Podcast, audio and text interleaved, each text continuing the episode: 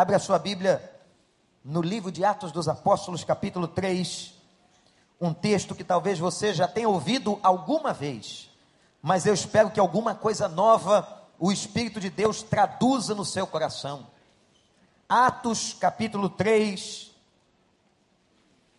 Deus me mostrou um ângulo diferente desse texto. A história de um paralítico de um aleijado mendigo que estava na porta da igreja daquela época. Imagina, ele não tinha o privilégio que nós temos hoje.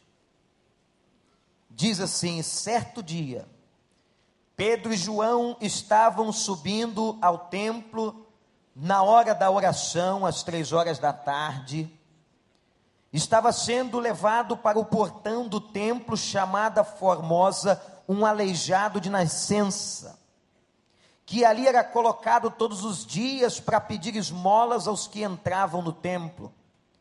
E vendo que Pedro e João iam entrar no pátio do templo, pediu-lhes esmola. Pedro e João olharam bem para ele e então Pedro disse: Olhe para nós. O homem olhou para eles com atenção, esperando receber deles alguma esmola. Disse Pedro: Eu não tenho prata nem ouro, mas o que eu tenho eu te dou. Em nome de Jesus Cristo Nazareno, ande, segurando pela mão direita, ajudou-o a levantar-se Imediatamente os pés e os tornozelos do homem ficaram firmes, e de um salto pôs-se em pé e começou a andar, e depois entrou com eles no pátio do templo, andando, saltando e louvando a Deus. E quando todo o povo viu andando e louvando a Deus, reconheceu que era ele o mesmo homem que costumava mendigar sentado à porta do templo chamada Formosa. E todos ficaram perplexos e muito admirados com o que lhe tinha acontecido. Que Deus nos abençoe. Meus irmãos, que história! Este homem era colocado todos os dias na porta da igreja. Agora eu quero que você olhe o texto, você que já o conhece, de um ângulo diferente. Vamos olhar o texto da perspectiva do aleijado que era colocado todo dia ali. Todo dia na porta do templo. E meus irmãos, havia naquela época um fluxo tremendo de gente naquele magnífico templo, onde os judeus acreditavam que ali dentro estava a presença de Deus.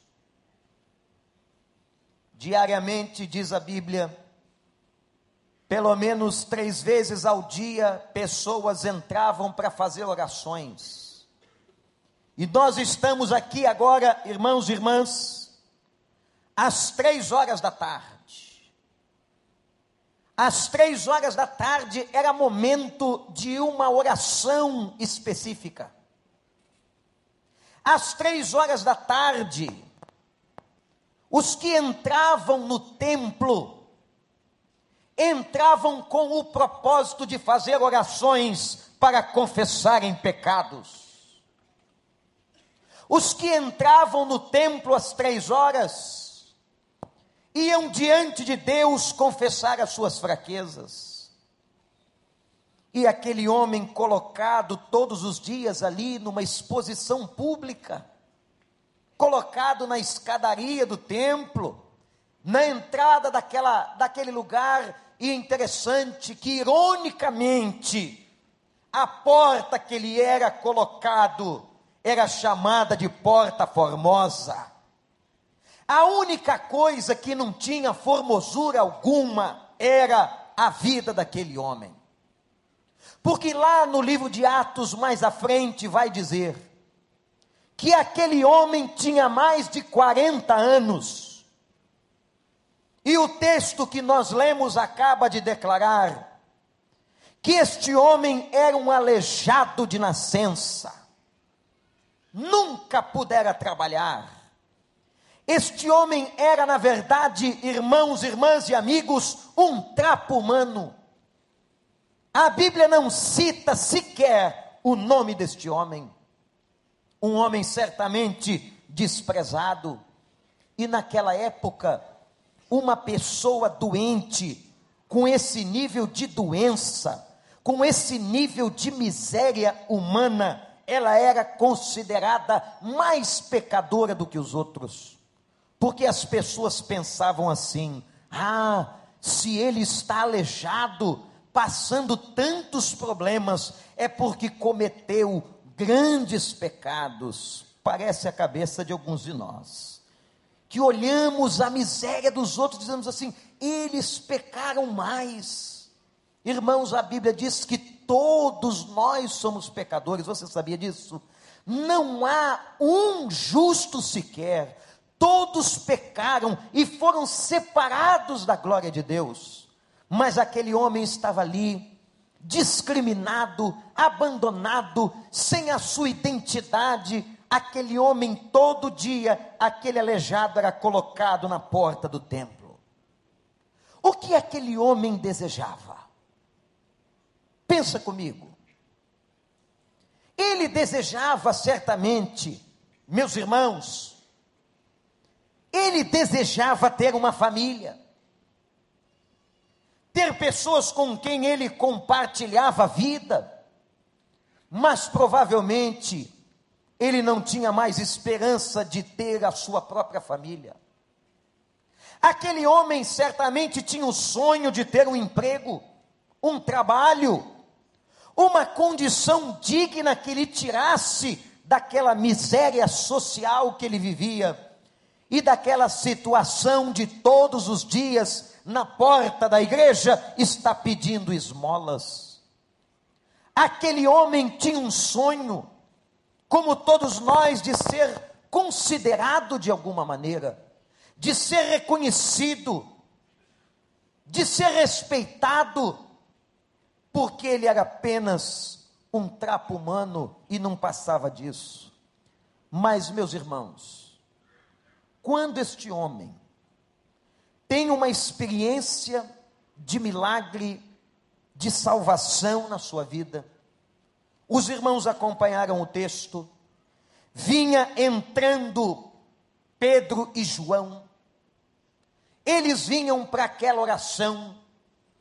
Que coisa interessante. Dois apóstolos de Jesus, famosos, conhecidos, que iam ao templo na hora da oração de confissão de pecados. Não tinham vergonha, sabiam que precisavam de Deus, precisavam da graça, precisavam confessar.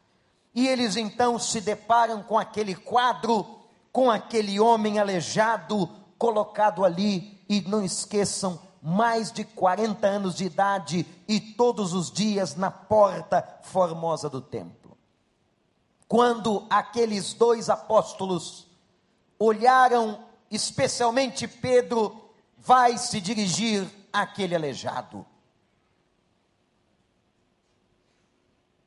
Ele olha para o homem e faz uma declaração extraordinária. Eu não tenho ouro e não tenho prata, mas tudo o que nós temos nós te damos. E o tudo que nós temos é Jesus Cristo. E diz a palavra que, tomando pela mão direita, eles colocaram aquele homem de pé, pelo poder de Deus, e um milagre foi operado pelo Senhor, através dos dois apóstolos, na vida daquele aleijado, e ele se levantou, louvado seja o nome do Senhor. Eu não sei se você entrou aqui precisando de um milagre, precisando que Deus opere alguma coisa na sua casa, na sua família, mas eu quero dar um recado para você muito simples. O Deus que operou o milagre na porta daquela igreja é o mesmo Deus que opera milagres dentro desta igreja. É o mesmo Deus de poder. É o mesmo Cristo que proferiu Pedro, em nome de Jesus Cristo, levanta-te e anda. Não é no meu nome, não é na minha força, não é no meu poder, não é na minha autoridade apostólica, é no nome de Jesus. Meus irmãos, o nome de Jesus tem todo o poder. É nome sobre todo nome. Sobre o nome de Jesus. E no nome de Jesus se dobrarão todos os joelhos na terra e se dobrarão todos os seres humanos e confessarão que Ele é o Senhor para a glória de Deus Pai. Um dia a humanidade confessará e se posicionará, e dirão, até aqueles que não creem hoje, dirão verdadeiramente: Este era o Filho do Deus vivo, o Senhor dos céus e da terra. Aleluia! Em nome de Jesus o que fez o homem? Ao receber o milagre, e é aqui que eu quero me deter agora, ele podia ter feito muitas coisas. Pedido a Jesus, por exemplo, que lhe arrumasse um emprego, já que Jesus tinha tanto conhecimento. Pedisse a Jesus que lhe apresentasse alguém que pudesse lhe dar uma dignidade. Ele podia ter saído para procurar os parentes que talvez ainda pudessem existir.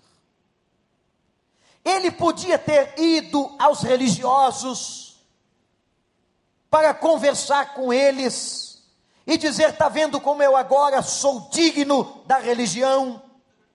Ele não fez nada disso.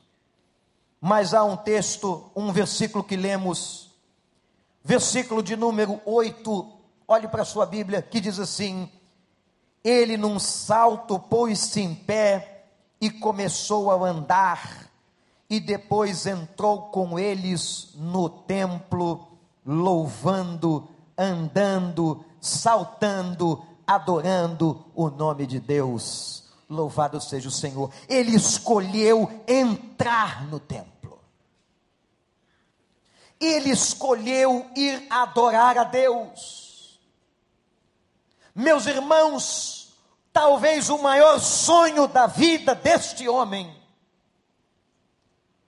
fosse exatamente ter o privilégio de fazer o que aquelas pessoas faziam e ele não podia.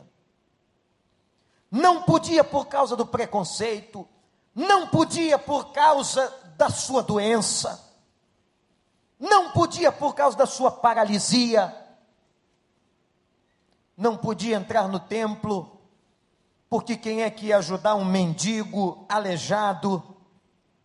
Mas agora, como Deus olha para a necessidade da gente, como Deus olha para a necessidade humana, Deus olhou para a necessidade dele, colocou o homem de pé e o homem agora resolveu adorar a Deus.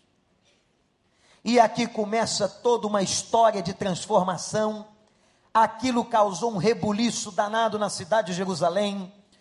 Pedro e João foram presos por causa desse acontecimento, e os oficiais da religião, vejam isso, gente, chegaram diante dos dois, está registrado isso no capítulo 4, versículo 7, e perguntam aos dois, a Pedro e João, em nome de quem vocês fizeram isso? Com que autoridade?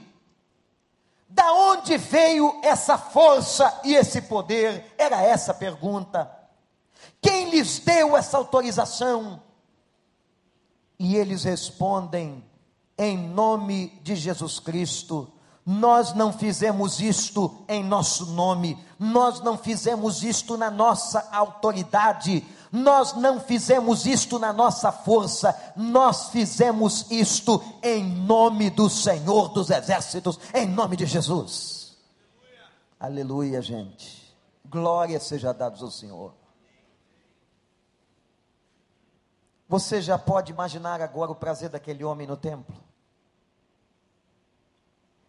E é por isso que eu quero ressaltar nessa noite, como ressaltei hoje pela manhã, do privilégio, do prazer que a gente tem, como eu disse aqui no início, quando a gente vem para a igreja.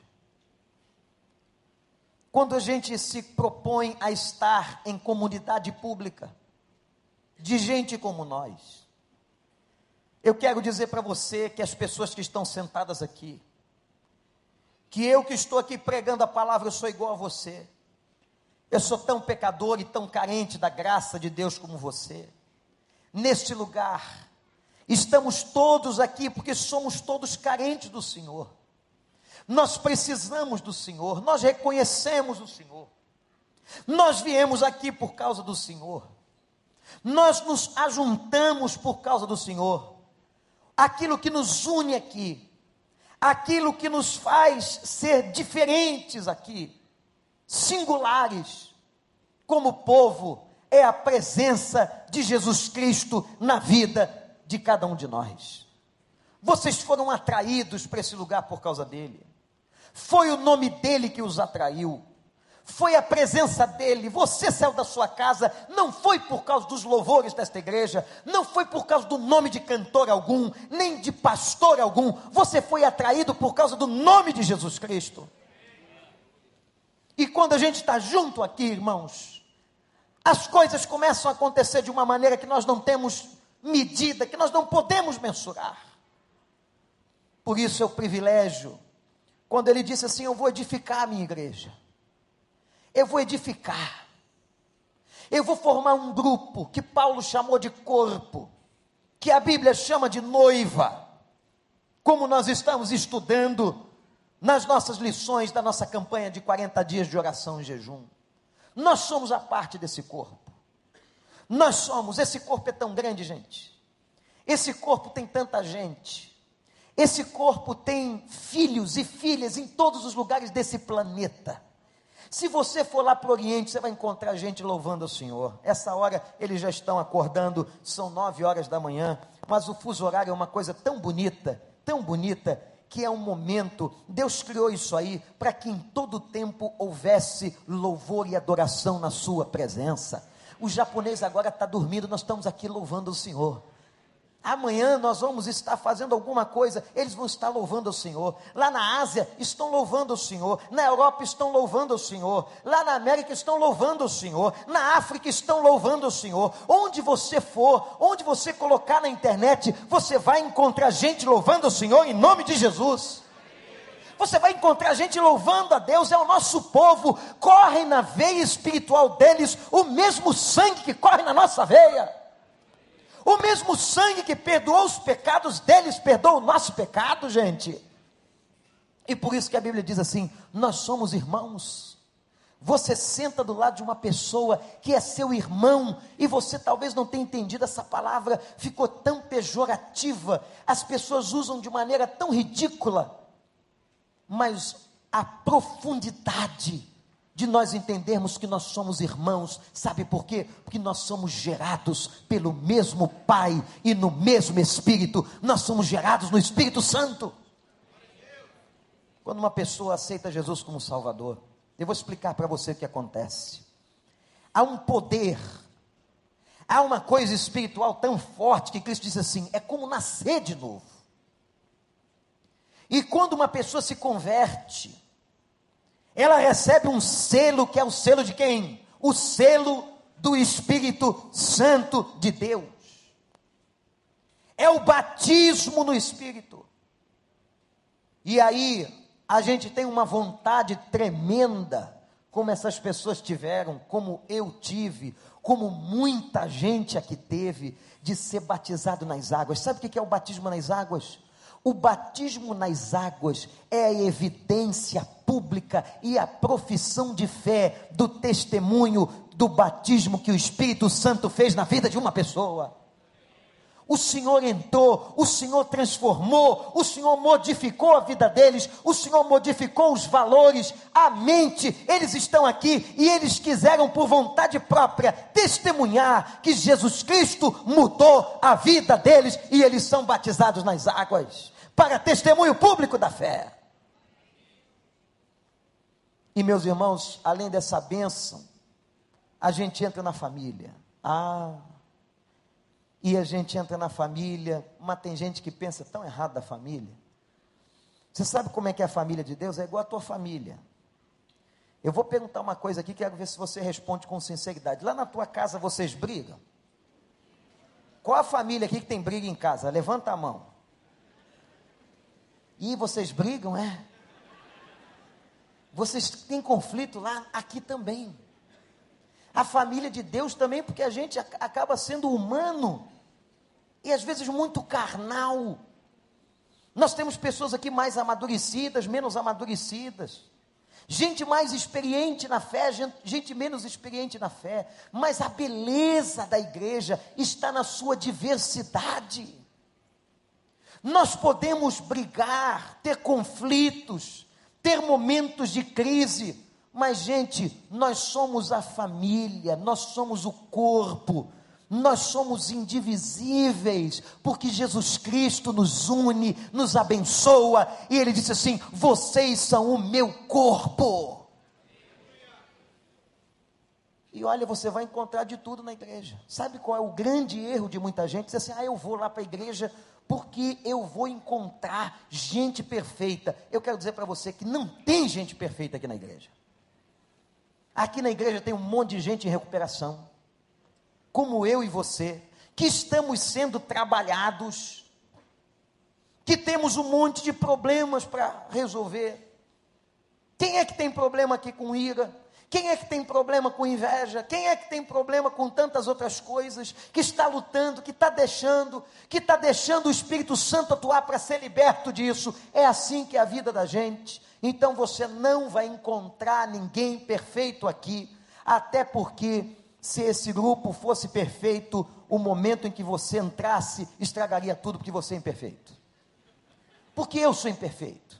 E nós cometemos muitos erros. A igreja não é lugar de gente perfeita. A igreja é lugar de gente em manutenção. E todo mundo tem as suas fraquezas, mas tem uma diferença. Aí o cara diz assim: Ah, então, pastor, não tem problema, eu posso ficar na igreja e botar para quebrar. Eu posso fazer tudo o que eu quero. Não, não é isso que eu estou dizendo. Presta bem atenção no que eu estou falando.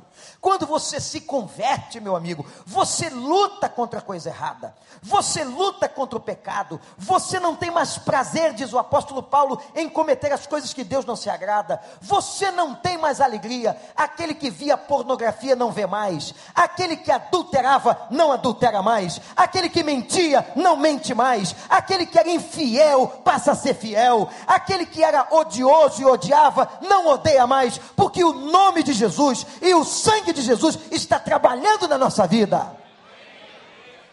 Você acredita nisso? É verdade?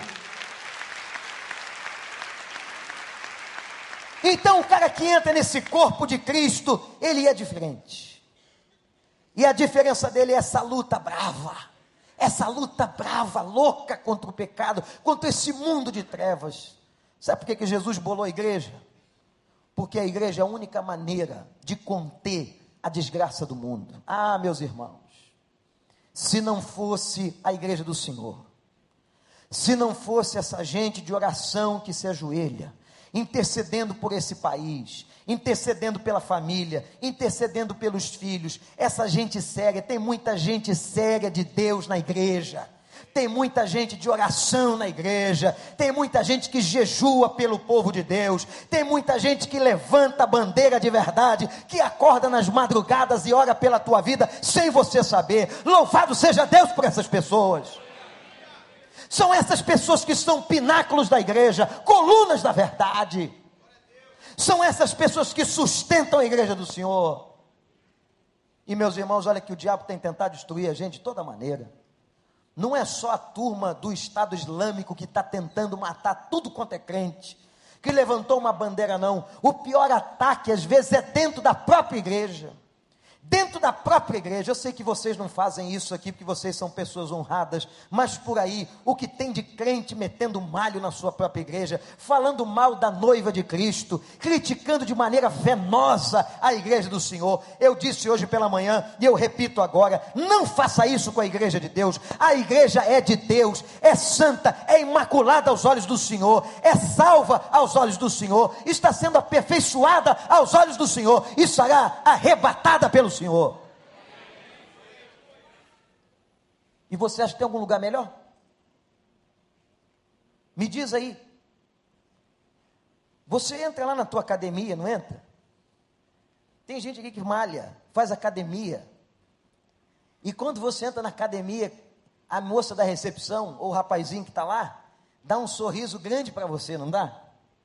E você vai lá, mete o dedão da digital, ou então digita um código e você entra. Experimenta não pagar. Experimenta não pagar para você ver se ele vai ter a mesma alegria com você.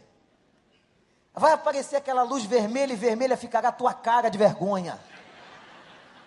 E você vai apitar alguma coisa assim: não pagou a conta da academia, não pode malhar hoje. Você pensa que alguma organização da terra faz tanto pelo ser humano do que a igreja? Quantas ONGs, quantos movimentos, quantas instituições foram criadas? Você sabe o que a lei da administração diz? O ser humano cria uma organização, e eu dizia isso aos meus alunos na universidade: o ser humano cria uma organização para cumprir um objetivo do qual ele sozinho não pode cumprir. Uma organização é criada para que um objetivo macro possa ser alcançado. Um objetivo que dois ou três não podem fazer. E o homem cria uma instituição, mas não há na terra uma instituição mais maravilhosa, mais antiga e que tenha todo esse poder que não e senão a igreja do Senhor Jesus Cristo. Estão tentando destruir a igreja, estão tentando acabar com a igreja, mas o Senhor Jesus declarou: as portas do inferno não prevalecerão contra ela. Não adianta nem matar os crentes, porque, como disse o imperador Nero em 64 em Roma, a gente mata esses crentes, mas nasce mais crentes. Parece que o sangue deles é como semente, e tem sido assim na história. A igreja do Senhor só tem se multiplicado, multiplicado, multiplicado para a honra e para a glória do Senhor. Há 26 anos, meus irmãos, eu estou aqui nesse lugar, nesse bairro Onde nós aqui começamos com 24 pessoas e tinha 10 afastados. Foi assim que me entregaram a igreja. Pastor, eu falei assim, mas como é que vocês vão me sustentar? Eu vivo do ministério, eu tenho uma igreja. Eu era pastor de uma igreja lá em Bangu. E foram lá me buscar em Bangu dizendo: vem para cá, pastor. E meus irmãos me tapearam. Quando eu já tinha assumido a igreja, um grupo da liderança, aquela igreja imensa, 24, 10 afastados, sobrou 14. A liderança eram três ou quatro, me chamaram e disse assim: Pastor, é uma notícia que nós temos que dar para o senhor, temos que dar logo. Eu falei: Qual é? Fala. Nós só temos um dinheirinho para pagar as contas durante seis meses, pastor. Se a igreja não crescer, pastor, nós não temos como pagar as contas, entendeu? E nem o seu salário. O senhor compreendeu? Eu falei, por que, que não falaram antes? E meus irmãos, isso aqui não tinha nada, gente. Esse recreio era um deserto. Sabe como é que era o nome dessa rua aqui atrás? Avenida. Essa Avenida das Américas era Rio São Paulo. Olha que coisa velha.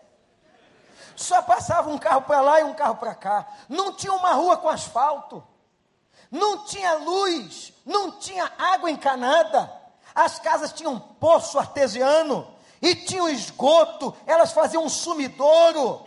Meus irmãos, em 26 anos, e a gente olhava aqui, onde é que estava a igreja? Cadê a igreja? Não tinha igreja, gente. Não estava a gente lá num barraquinho clamando o Senhor, pedindo que Deus tenha misericórdia. Eu ficava sozinho naquela época na igreja, não tinha secretária, não tinha zelador, eu era o único funcionário também. Como é que ia ter outros não tinham dinheiro para pagar? Eu ficava sentado ali, eu escutava, aqui era tão ermo, mas era tão ermo que a gente escutava a onda na praia batendo. Tchá, tchá, tchá. Aquele negócio bem bucólico, bem esquisito, para dizer a verdade, era um negócio até que dava medo. Até que um dia Deus levantou uma cachorra.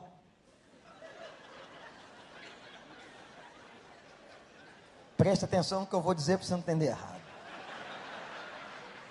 Vai no segundo andar do prédio, tem uma foto da cachorra, uma vira-lata chamada Gauchita, que entrou na igreja e resolveu me fazer companhia. A cachorra era fiel, gente. Teve cultos de oração dessa igreja, que era eu. Depois a gente contratou o zelador, a mulher do zelador e a cachorra. Quantas vezes eu vi o falecido e saudoso que o senhor tenha, seu Jair, dormindo, mas a gauchita acordada. E a gauchita tinha um negócio meio esquisito, irmãos, eu não sei se era espiritual, eu acho que sim. Se ela percebesse a presença do visitante, ela latia. Ela sabia quem era estranho. E ela ia recepcionar, vira-lata, balança rabo para qualquer um. Ela ia lá no portão, o cachorro chegou. O cachorro vinha, aí vinha com a visitante. Eu disse, mas o senhor está tá visitando. Quem lhe recepcionou foi o cão. Hoje nós temos um monte de gente para receber você. Esse lugar era assim, não tinha nada, um deserto espiritual. Tinha uma mulher louca que morava atrás da igreja. E eu queria tanto comprar a casa daquela mulher, eu vi aquele negócio, não tinha dinheiro. Mas o tempo vai passando, Deus foi dando mais um, mais um, mais um. Está vendo mais um ali? Mais um, mais um, mais um. Fui falar com a mulher. Falei assim, minha senhora, a gente quer tanto comprar a sua casa. Ela disse, impossível. Eu falei, por que, que é impossível? O senhor não sabe. Vem aqui ver. Ela me levou num quarto esotérico. Tinham várias imagens. Estrela de Davi, porque esse povo mistura tudo. Estrela de Davi. São Jorge, a espada, tridente, tinha tudo. E tinha uma Bíblia aberta na casa dela no Salmo 23. Eu olhei aquilo, fiquei apavorado. Eu falei: Onde está o trono do Senhor?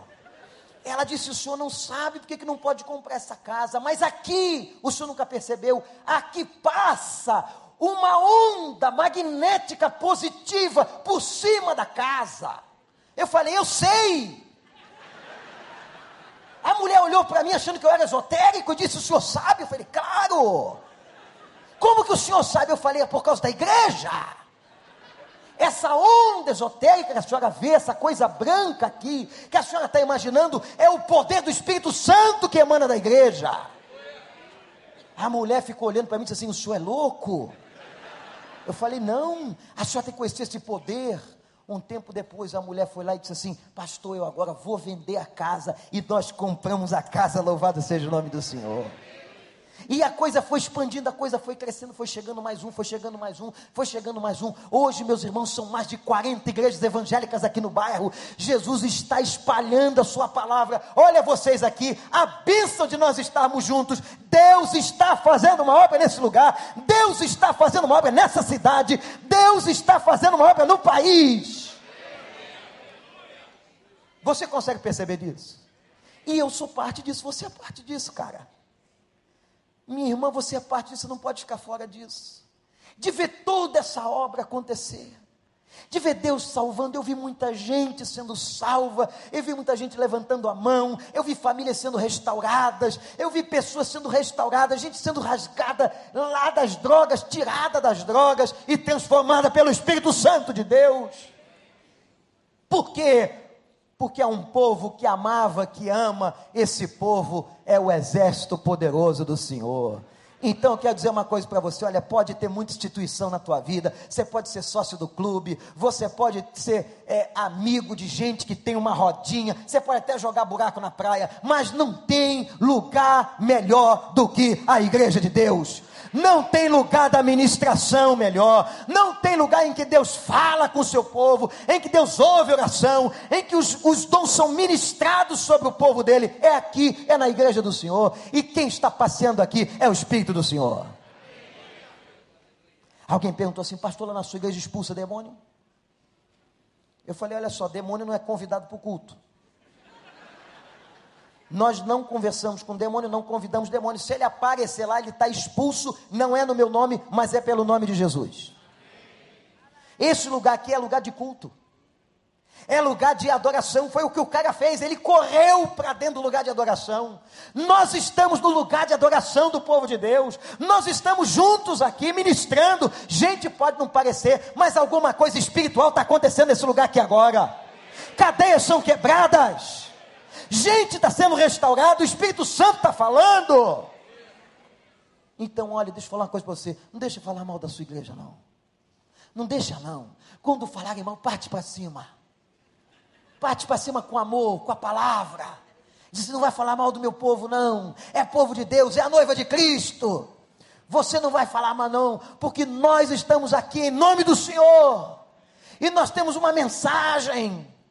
Já basta que o mundo tenha atacado a igreja, desvalorizado a igreja. As leis que se levantam no Congresso Nacional é para destruir a igreja. Não precisa você e ninguém entrar na igreja para tentar atacar a igreja. Não ataque, não deixe ser atacada, mas defenda a igreja, noiva de Cristo.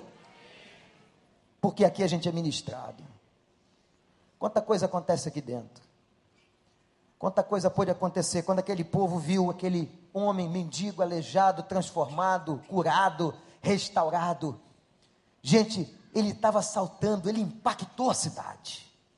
Ele impactou aquela cidade toda. Quando a gente vê essas pessoas na água, aquela filha batizando o pai, Marcelo, Marcelo, esse privilégio eu tive também na minha vida. Eu batizei meu pai e minha mãe. É uma alegria muito grande um negócio desse. Gente, não tem coisa melhor. Sabe o que a gente devia fazer agora? De fazer um bloco bem grande. Isso aqui dava um bloco bom hoje à noite. Pegava esses músicos aqui, todo mundo com tambor, com pandeiro, e a gente saindo pela rua. Esse cara que vem aqui domingo, ele faz isso lá em Detroit. Ele pega a igreja e diz assim: Olha, hoje nós vamos para tal lugar da cidade, nós vamos fazer o culto na rua. E vai todo mundo fazer o culto na rua. A gente devia sair hoje pela rua, tocando tamborim, tocando o que pudesse tocar, corneta, trombeta, o que fosse, dizendo assim: teve gente que foi salva por Jesus, que foi batizada hoje e é da família de Deus. Você sabia disso? Que privilégio, gente. Quando eu vejo uns caras, pastor Daniel, pastor Paulo aqui na igreja, o cara está com a maior pressa de ir embora, ele não sabe nem para onde ele vai. E eu já peguei alguns, ele falou assim, irmão, você está indo para onde com tanta pressa? Eu esperava uma resposta mais consistente. O cara disse assim, não pastor, eu vou trabalhar muito cedo amanhã, acorda às 5 da manhã. Ou então uma outra resposta mais consistente é que meu filho acorda três horas da manhã para ir não sei para onde, ou o outro que estuda na escola, ele disse para mim assim: Não, pastor, eu estou correndo que eu gosto do fantástico. Eu disse, cara, tu vai ver o fantástico que está perdendo o show da vida que está dentro da igreja. O show da vida está aqui, gente. O show da vida está aqui. Tu vai para lá fazer o quê, cara? E o cara corre, corre, corre, chega lá, vê aquela monte de babuzeira. É agressão, é violência, porque o que vende na imprensa, o que vende no telejornal, o que vende é só porcaria. É gente traindo, é isso, é aquilo, é violência, é coisa ruim. Você tem que desligar, senão você vai ficar doente. Doente! Quanta coisa ruim! Quanta notícia ruim! O cara recebe notícia ruim de manhã, recebe notícia ruim de tarde, depois fica sabendo que a sogra vai chegar e liga o Fantástico de noite.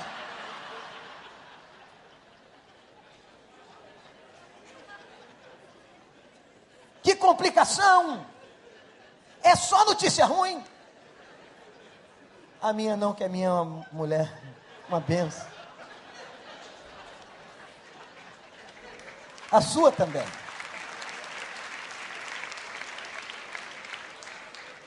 Você já viu a quantidade de notícia ruim? Pelo menos o cara chega na igreja, a palavra de Deus é aberta.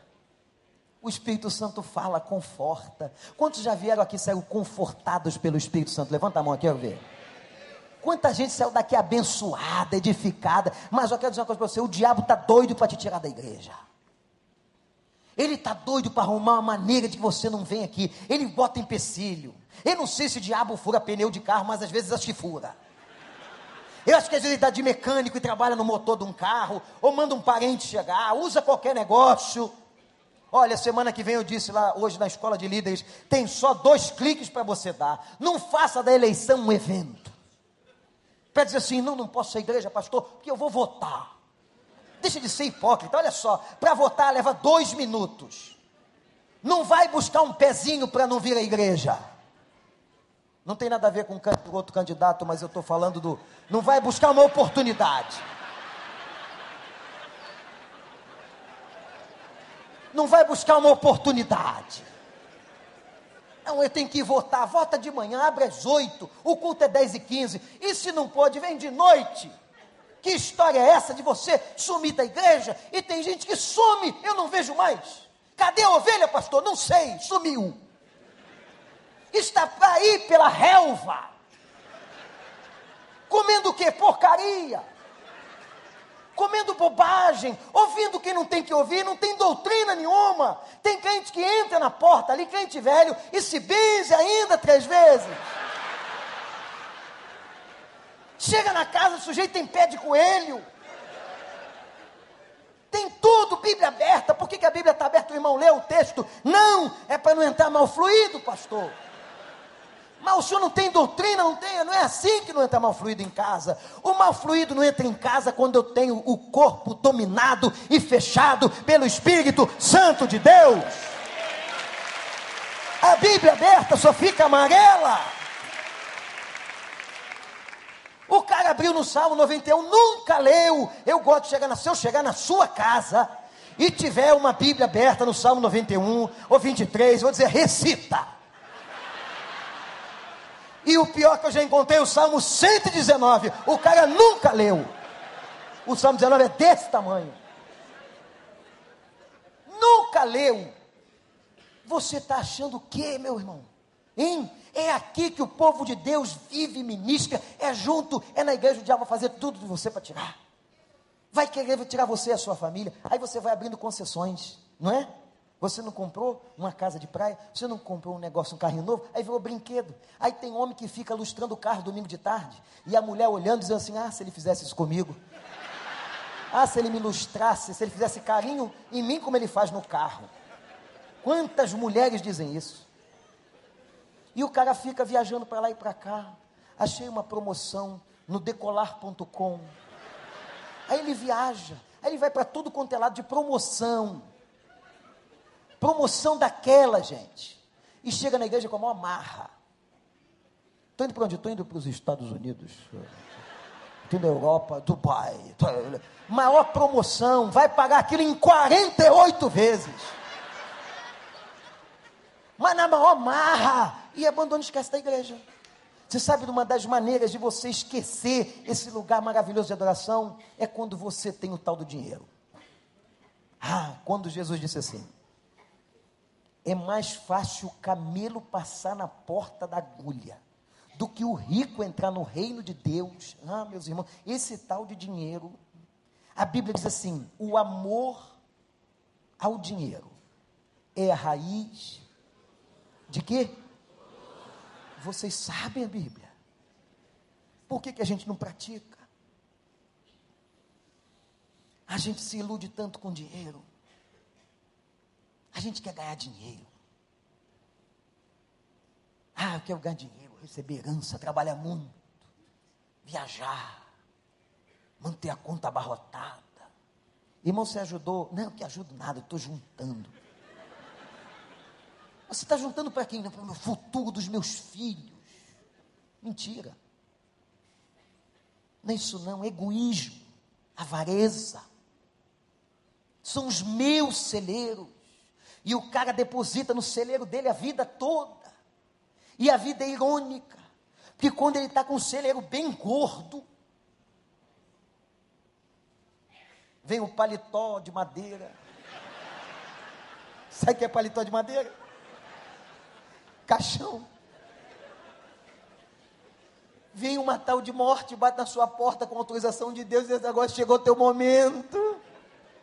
E aí a Bíblia diz assim: louco, louco, o que tens preparado para quem será? E agora? E aquilo tudo que você acumulou parece um faraó. Os faraós colocavam tudo dentro da pirâmide. A casa, os móveis, tem gente que é assim. Vai lá, constrói em uma aquele cemitério, aquela coisa linda, aquele mausoléu. Parece que vai colocar os móveis lá dentro. Vai colocar tudo, a peruca, a dentadura, coloca ali, que um dia era isso que os faraós faziam, crendo que um dia eles ressuscitariam. Olha, roubaram tudo das pirâmides, não acharam nada e faraó nenhum voltou para contar a história, porque a Bíblia diz assim: ao homem está ordenado morrer uma só vez e depois disso vem o juízo de Deus. Não existe reencarnação. Está na Bíblia. Repete, ao homem está ordenado a morrer uma só vez.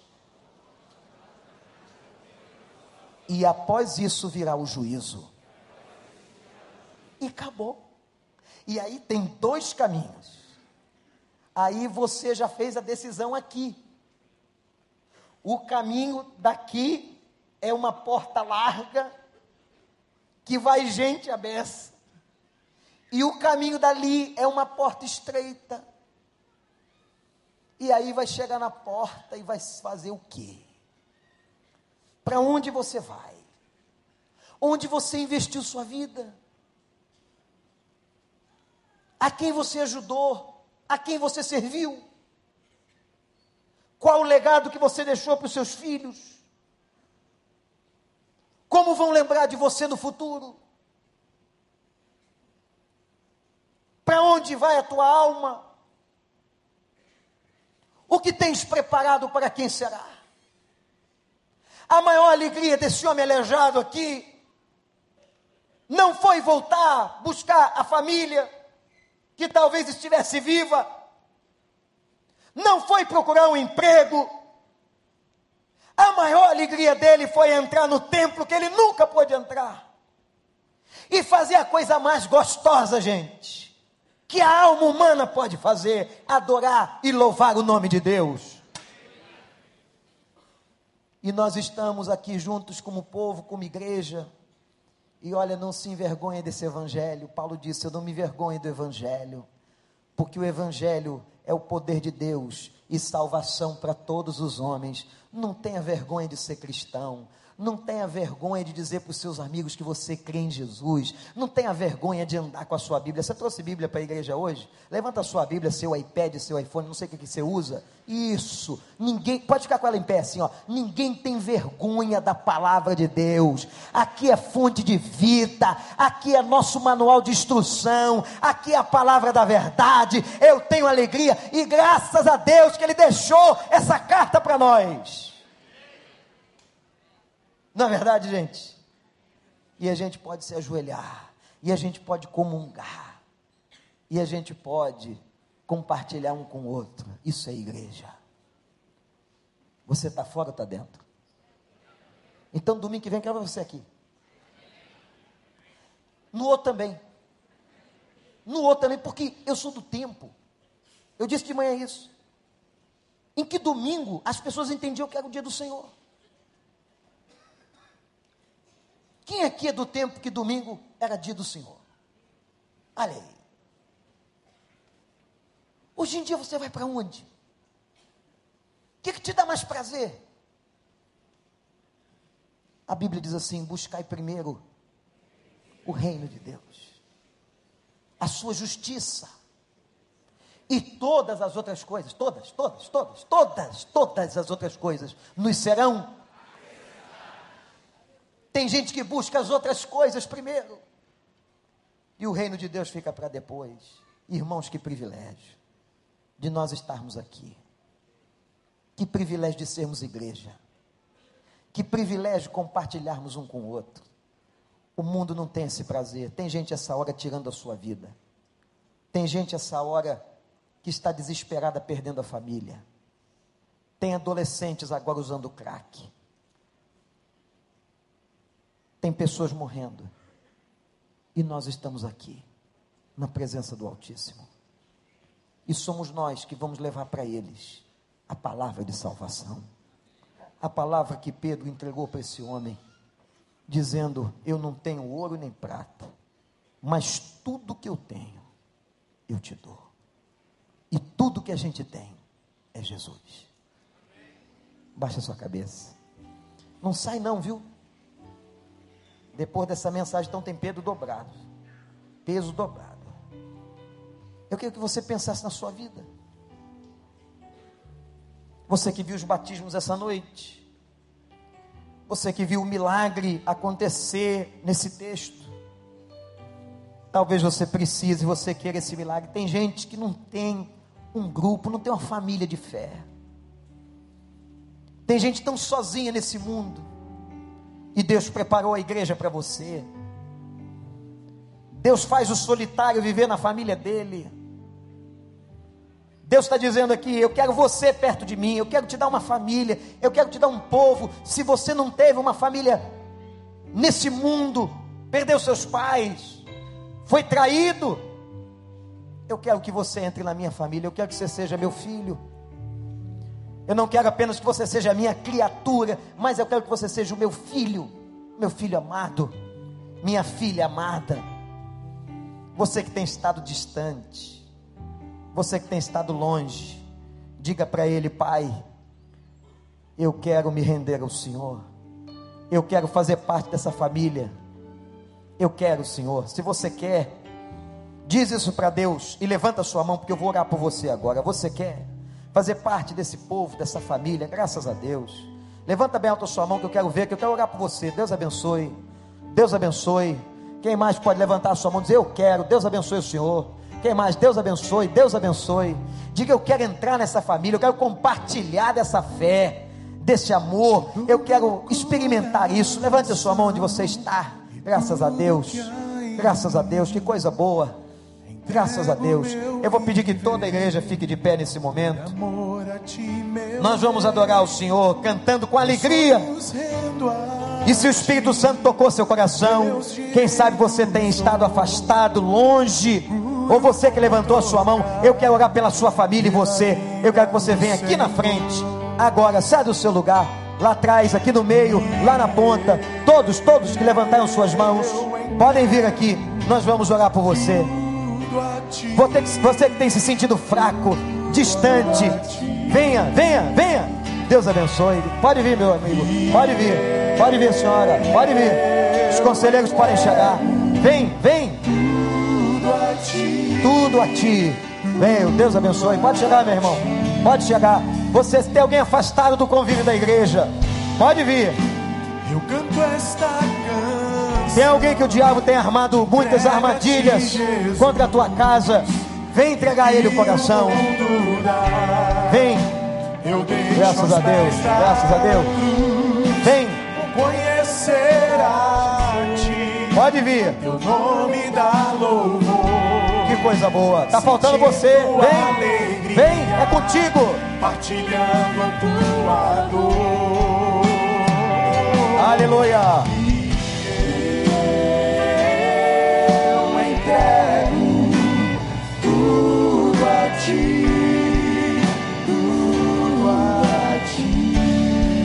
Vem, vem. Deus abençoe. Deus abençoe. Deus abençoe tudo a ti, tudo a ti, eu e eu. Deus abençoe. Deus abençoe.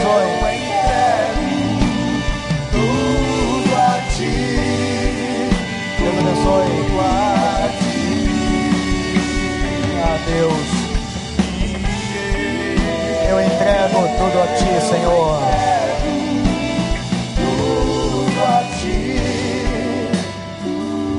Eu queria que toda a família de Deus estendesse as mãos para cá. Ô gente, quando essas pessoas saem dos lugares delas, elas estão, muitas delas machucadas, feridas, decepcionadas com pessoas de igreja, às vezes decepcionadas com pastores, mas eu quero dizer a você que Jesus nunca te decepcionará. o Senhor vai restaurar você. Volte-se para Ele, arrependa-se das suas fraquezas, e Deus vai fazer uma obra na tua vida e na tua casa, em nome de Jesus.